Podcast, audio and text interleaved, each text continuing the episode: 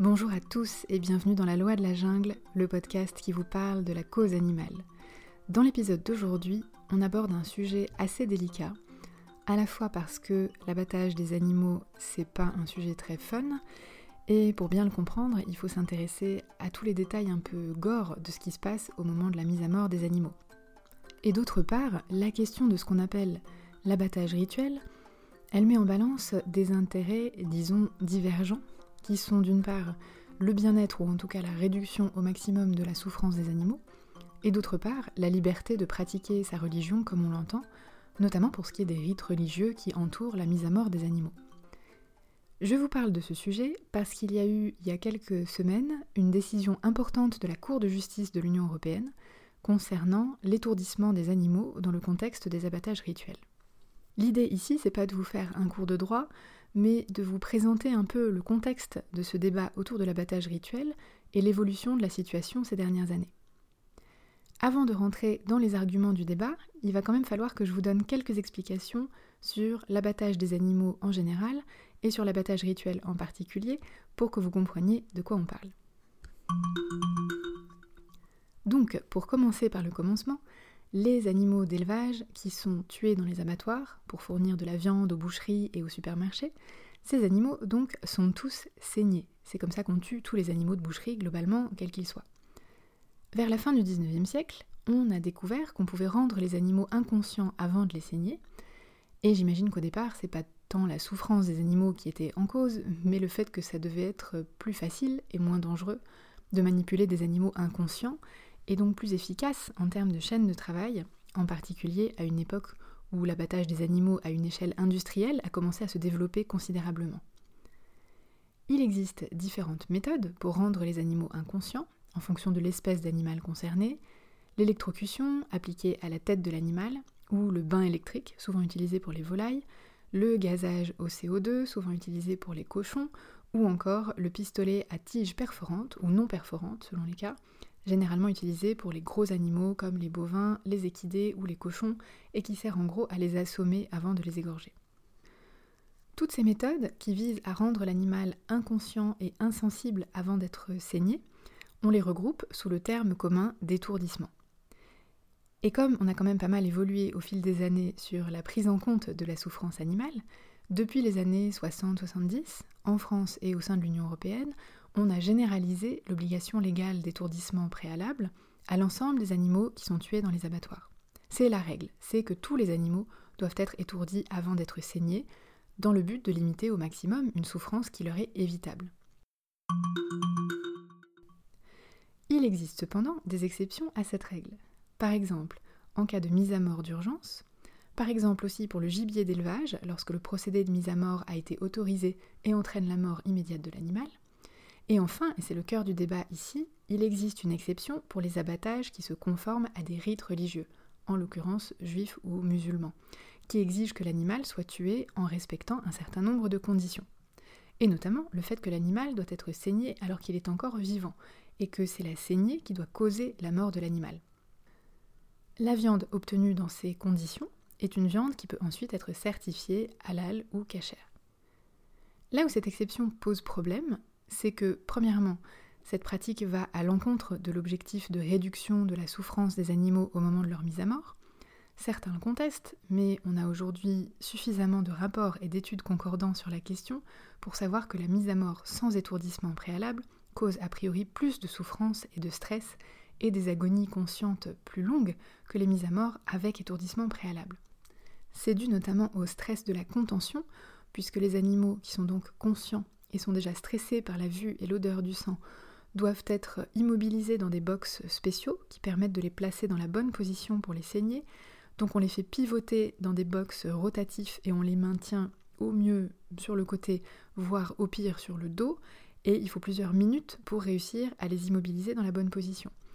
Ensuite, le geste lui-même de l'égorgement est source de souffrance.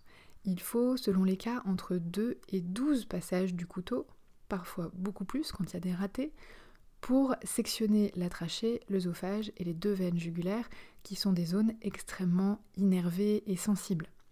Et une fois l'égorgement effectué, la durée d'agonie consciente varie selon les animaux et les cas de figure En général, c'est de l'ordre d'une ou de quelques minutes, mais elle peut aller jusqu'à près de 15 minutes pour certains bovins.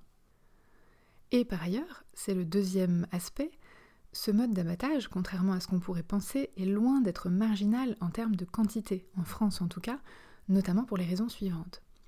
D'abord parce que seules certaines parties de l'animal sont consommées, en gros disons plutôt la partie avant, ce qui signifie que les autres morceaux, toute la partie arrière de l'animal, partent sur le marché conventionnel, sans être étiquetés ou signalés comme provenant d'un animal non étourdi. D'autre part, la carcasse de l'animal est examinée juste après la mise à mort afin d'obtenir la certification. Et si elle ne passe pas le test, euh, elle est rejetée là aussi vers le circuit conventionnel. Alors qu'est-ce qui peut justifier ça? Eh bien par exemple des manquements dans le geste de la saignée, comme le glissement du couteau avec erreur de localisation de l'incision, ou encore l'arrachement de la trachée et du larynx. Bref, dans des cas où le geste est raté et où l'animal souffre encore plus, sa viande est ensuite envoyée sur le circuit classique sans aucune indication particulière. Et enfin, la France a fait de cette forme d'abattage un véritable business, en se spécialisant par exemple dans l'exportation de sa production de viande halal vers des pays musulmans. Et donc on sort du cadre légal d'une exception qui permet d'accommoder les croyances et pratiques religieuses sur le territoire national, et on entre dans une logique économique.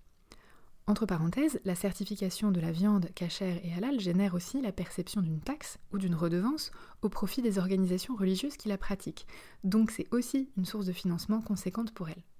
On n'est pas les seuls à avoir transformé cette filière en business. L'Australie et la Nouvelle-Zélande, par exemple, produisent énormément de viande halal destinée à l'exportation vers les pays musulmans. La différence, c'est que eux pratiquent l'étourdissement préalable, et c'est parfaitement accepté par les pays clients et consommateurs de ces produits. Bref, le résultat, c'est qu'on se retrouve avec une disproportion importante entre la taille du marché français pour la consommation de viande halal notamment, et la quantité d'animaux abattus dans le respect des rites religieux, et donc dans le cas de la France, en grande majorité sans étourdissement. A noter qu'il y a eu des tentatives en France de demander un étiquetage de la viande indiquant les conditions dans lesquelles l'animal a été abattu, à savoir avec ou sans étourdissement préalable, et qui permettrait aux consommateurs qui achètent de la viande sur le circuit classique de savoir si l'animal a été étourdi ou non. Mais elles ont échoué parce qu'on a considéré que c'était une forme de discrimination basée sur la religion, même si ce n'est pas le caractère religieux qui était visé par cet étiquetage, mais la prise en compte du bien-être animal dans le processus d'abattage. Et surtout, d'un point de vue économique, ces circuits ont besoin qu'une grande partie de leur viande parte sur le marché conventionnel, puisque c'est ce qui leur permet d'amortir les coûts de production. Sinon, les coûts de production de la viande halal et cachère deviendraient prohibitifs, justement parce qu'une part importante de la production n'est pas consommée par les consommateurs pratiquants.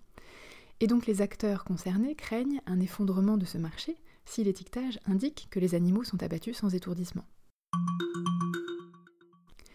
Ces dernières années, cette question de la conciliation du bien-être animal et de la liberté de pratiquer sa religion s'est posée à de nombreuses reprises, et ça ne se passe pas de la même façon dans tous les pays européens. Dans certains pays membres de l'Union européenne, l'abattage sans étourdissement préalable est complètement interdit, y compris pour les abattages rituels. C'est le cas par exemple de la Suède, du Danemark ou de la Slovénie.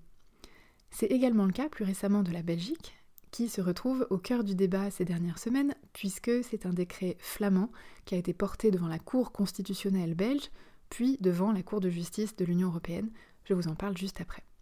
Dans d'autres pays comme l'Autriche, la Grèce ou l'Estonie, on exige que l'abattage rituel soit accompagné d'un étourdissement post-égorgement. Donc juste après le geste d'égorgement, on rend l'animal inconscient. L'Allemagne et les Pays-Bas, eux, autorisent l'abattage rituel sans étourdissement, mais uniquement pour répondre à la demande locale, et ils interdisent l'exportation de cette viande. Et enfin, dans d'autres pays comme la France, l'abattage rituel sans étourdissement, quel qu'il soit, est autorisé, et on en fait même un commerce important. Donc la France est dans un cas un peu particulier par rapport euh, aux autres pays européens, puisque les enjeux économiques et industriels de la viande halal notamment sont considérables. La décision dont je vous parlais en début d'épisode, elle a été rendue par la Cour de justice de l'Union européenne en décembre dernier, suite à une demande de la Cour constitutionnelle de Belgique, qui s'est retrouvée confrontée à un litige entre le législateur flamand et des organisations cultuelles juives et musulmanes concernant un décret obligeant tous les abattages rituels à être précédés d'un étourdissement réversible de l'animal. Le terme important à retenir ici, vous l'aurez compris, c'est réversible, puisque c'est la clé de voûte de toute cette affaire. On est aujourd'hui techniquement en mesure d'étourdir des animaux par des procédés dits réversibles, ce qui signifie que si l'animal n'était pas saigné après l'étourdissement, il reprendrait connaissance, en principe sans séquelles particulières. Donc cette forme d'étourdissement ne cause pas la mort de l'animal, c'est bien l'hémorragie due à la saignée qui est la seule cause de la mort, ce qui rend ce processus d'abattage conforme aux exigences des rites juifs et musulmans, en tout cas c'est ce qu'a considéré le gouvernement flamand, et la Cour de justice de l'Union européenne lui a donné raison, en tout cas dans son interprétation des textes européens qui visent cette question. Donc l'objet de ce débat, c'est pas de stigmatiser des croyances ou des pratiques, ni d'interdire l'abattage rituel, mais de chercher des solutions pour concilier des grands principes auxquels adhère notre société, à savoir la liberté de pratiquer sa religion d'une part et la prise en compte du bien-être animal d'autre part. Dans sa décision, la Cour européenne a dû valider une interprétation du règlement européen sur la protection des animaux au moment de leur mise à mort.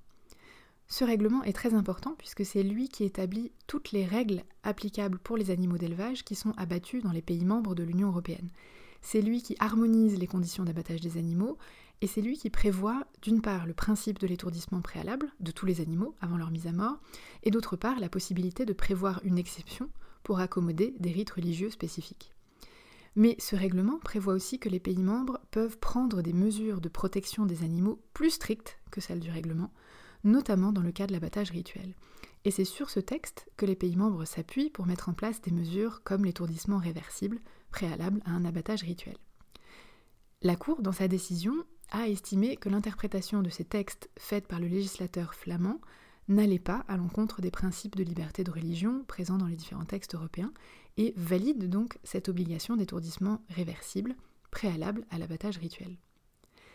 Cette décision, elle est d'autant plus intéressante qu'une révision de ce règlement européen sur la protection des animaux au moment de leur mise à mort est imminente, et on peut se demander si cette obligation préalable d'étourdissement réversible, dans le cas des abattages rituels, n'a pas vocation à être généralisée par le biais d'une modification de ce règlement. En tout cas, c'est ce que souhaitent ardemment les défenseurs de la cause animale. Et on peut imaginer que la France risque de s'y opposer fortement.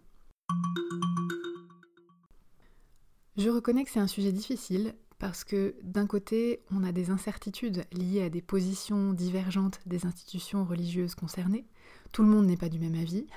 Nombreux sont ceux qui acceptent l'étourdissement préalable comme tout à fait compatible avec les pratiques religieuses juives ou musulmanes, tandis que d'autres considèrent qu'il est inacceptable. Donc les interprétations religieuses varient d'un pays à l'autre, d'une institution ou d'un courant à l'autre. Et par ailleurs, il existe bien sûr encore beaucoup d'inconnus autour de la souffrance animale. Il me semble toutefois qu'on est sur la bonne voie quand on tend plutôt vers le maximum de précautions pour éviter des souffrances aux animaux qu'on abat. Il y a quand même globalement un consensus sur le fait que si l'animal est correctement étourdi, il est inconscient et insensible, et ça limite considérablement sa douleur et sa souffrance. Je ne dis pas que l'étourdissement rend le système parfait, loin de là, on sait qu'il y a beaucoup de ratés, et même dans un cadre où l'étourdissement est généralisé, l'abattage industriel, ça reste quelque chose de terrible. Mais je dirais que l'étourdissement, c'est le minimum qu'on puisse faire pour limiter un peu les atrocités de l'abattage. Bon, j'espère ne pas vous avoir trop déprimé. J'espère aussi que vous aurez appris quelque chose grâce à cet épisode. Je vous mets tout un tas de références dans les notes de l'épisode que vous trouverez sur la loi de la jungle.com et vraiment je vous invite à aller les parcourir si ce sujet vous intéresse et que vous voulez creuser parce qu'il y a de quoi faire. Si le podcast vous plaît, n'hésitez pas à vous abonner, à le partager et si vous avez quelques minutes, à lui mettre un avis 5 étoiles sur iTunes. C'est une très bonne façon de le soutenir. Vous pouvez aussi me retrouver sur Twitter, at la loi de la jungle, et sur Instagram, at insta de la jungle, si vous voulez me suivre ou m'adresser des messages. Merci de m'avoir écouté et je vous dis à bientôt. Bye bye.